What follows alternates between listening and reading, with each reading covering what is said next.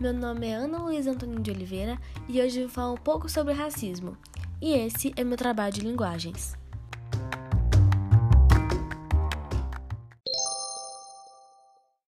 Para falarmos um pouquinho sobre o racismo, precisamos entender o que é, ou seja, do que se trata, quando surgiu e por que isso continua até hoje.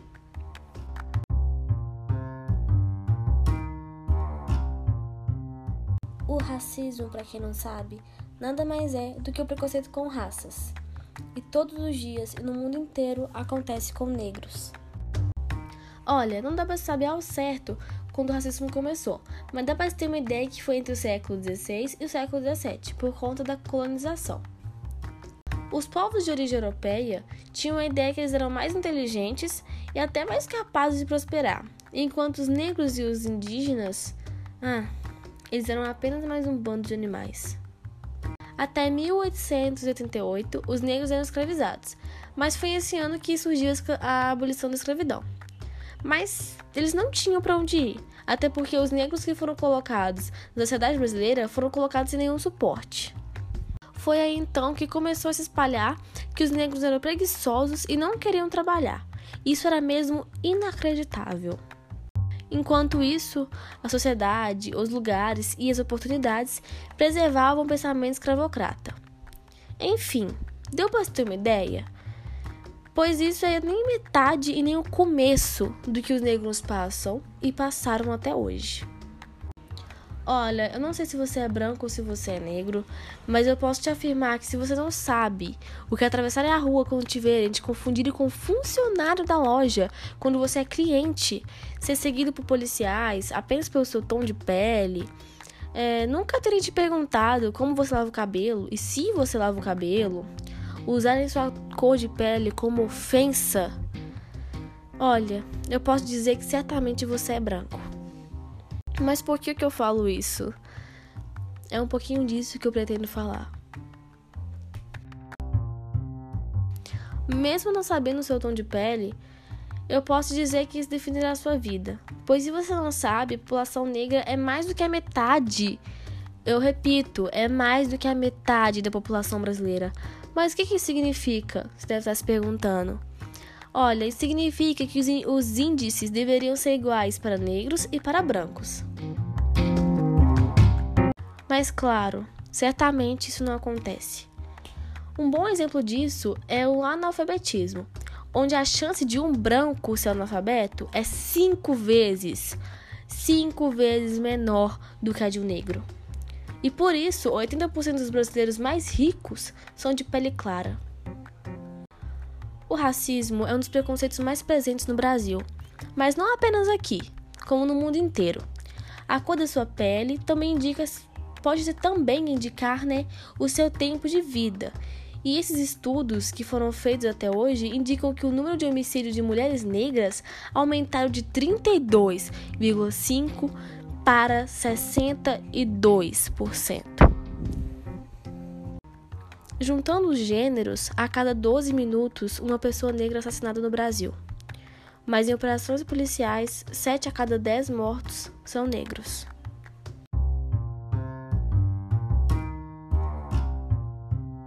Todos os dias vemos situações de racismo mesmo implícitas ou até explícitas. Muitas das vezes ignoramos, porque o é não é com nós, né? Por que se importar?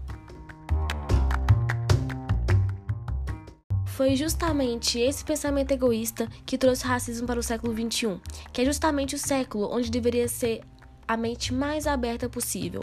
Olhando nosso passado, deveríamos querer que fosse diferente, mas não, apenas fazemos igual.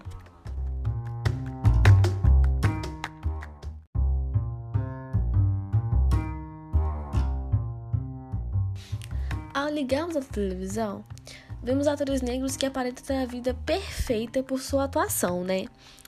Claro, são impecáveis, mas não é bem assim. O Smith explica isso da forma mais sincera possível.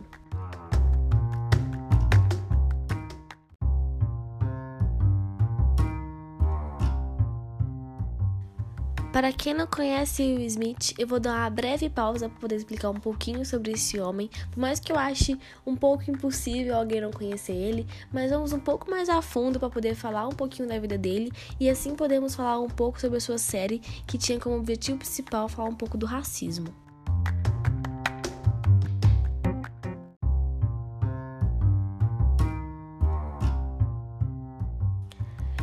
Will Smith é um ator, rapper e produtor norte-americano, considerado pela revista Forbes como o astro mais rentável, ou seja, mais influenciável do mundo.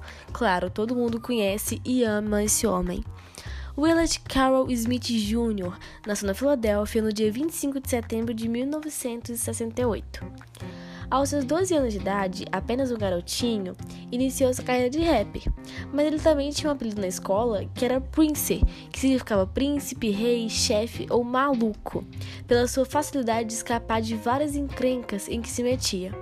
Com isso, aos seus 16 anos de idade, apenas na sua juventude, iniciou uma parceria com Jeff Stones. Com esse amigo dele, que era um amigo antigo, ele formou uma dupla, que era DJ Jazz e DJ Fresh Prince, que era o seu apelido quando criança, aos seus 12 anos de idade, na escola. Assim conquistou o seu primeiro Grammy de rap em 1989, quando essa dupla ficou famosa nos anos 80. Claro, era de se imaginar, né? Desde sua juventude, Will Smith era um artista de mão cheia. Aos seus 21 anos, conheceu Medina, que produziu para ele a série Um Maluco no Pedaço, como era exibida aqui no Brasil. E agora eu vou ler um trechinho onde explica um pouco mais essa série e como teve impacto na vida de Will Smith e o que ela fala especificamente sobre o racismo.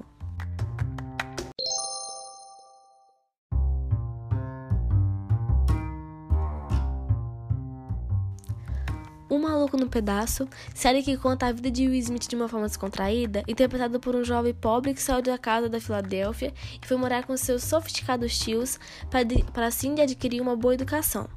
A série contava com um elenco totalmente negro. Nessa série, o racismo era um assunto muito abordado no roteiro, não apenas representando a vida de um jovem negro em uma sociedade preconceituosa, como também mostrar ao público o peso do racismo na vida dos negros. É, essa fala foi feita por Smith. Ele contou, né, que não foi um caminho fácil para chegar onde ele estava e que essa série alavancou muito a sua carreira, não apenas como ator, mas também como um negro na TV americana. E assim, o Smith hoje em dia é uma figura negra para todos do mundo inteiro, pois ele teve uma grande superação com isso tudo e isso alavancou a sua carreira de uma forma indiscutível. E dessa forma podemos ver que chegamos, né, conseguimos chegar aonde queremos e passar por cima do racismo então, assim, sobre os movimentos racistas, eu não preciso nem dizer que temos que parar de falar e agir um pouco mais, pois hoje fazemos crônicas sobre racismo, podcasts sobre racismo, mas amanhã chegamos no nosso colega e acabamos chamando de macaco, porque afinal, né, o brasileiro é conhecido por ter gogó.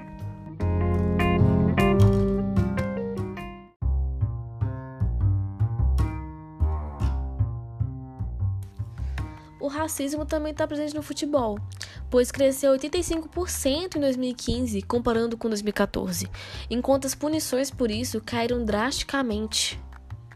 Mas as punições no futebol sempre foram muito leves.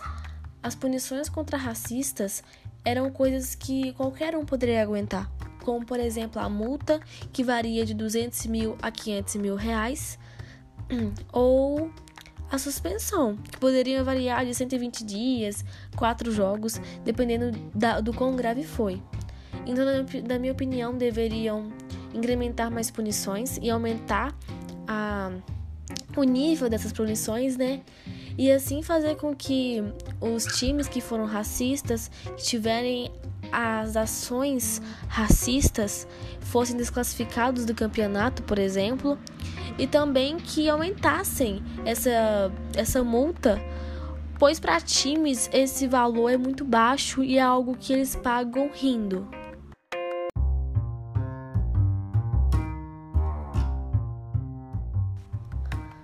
Queria encerrar falando que somos todos iguais, mas ao mesmo tempo somos muito diferentes. Mas, Branco, eu te deixo reflexão. O que te torna igual a um negro fisicamente?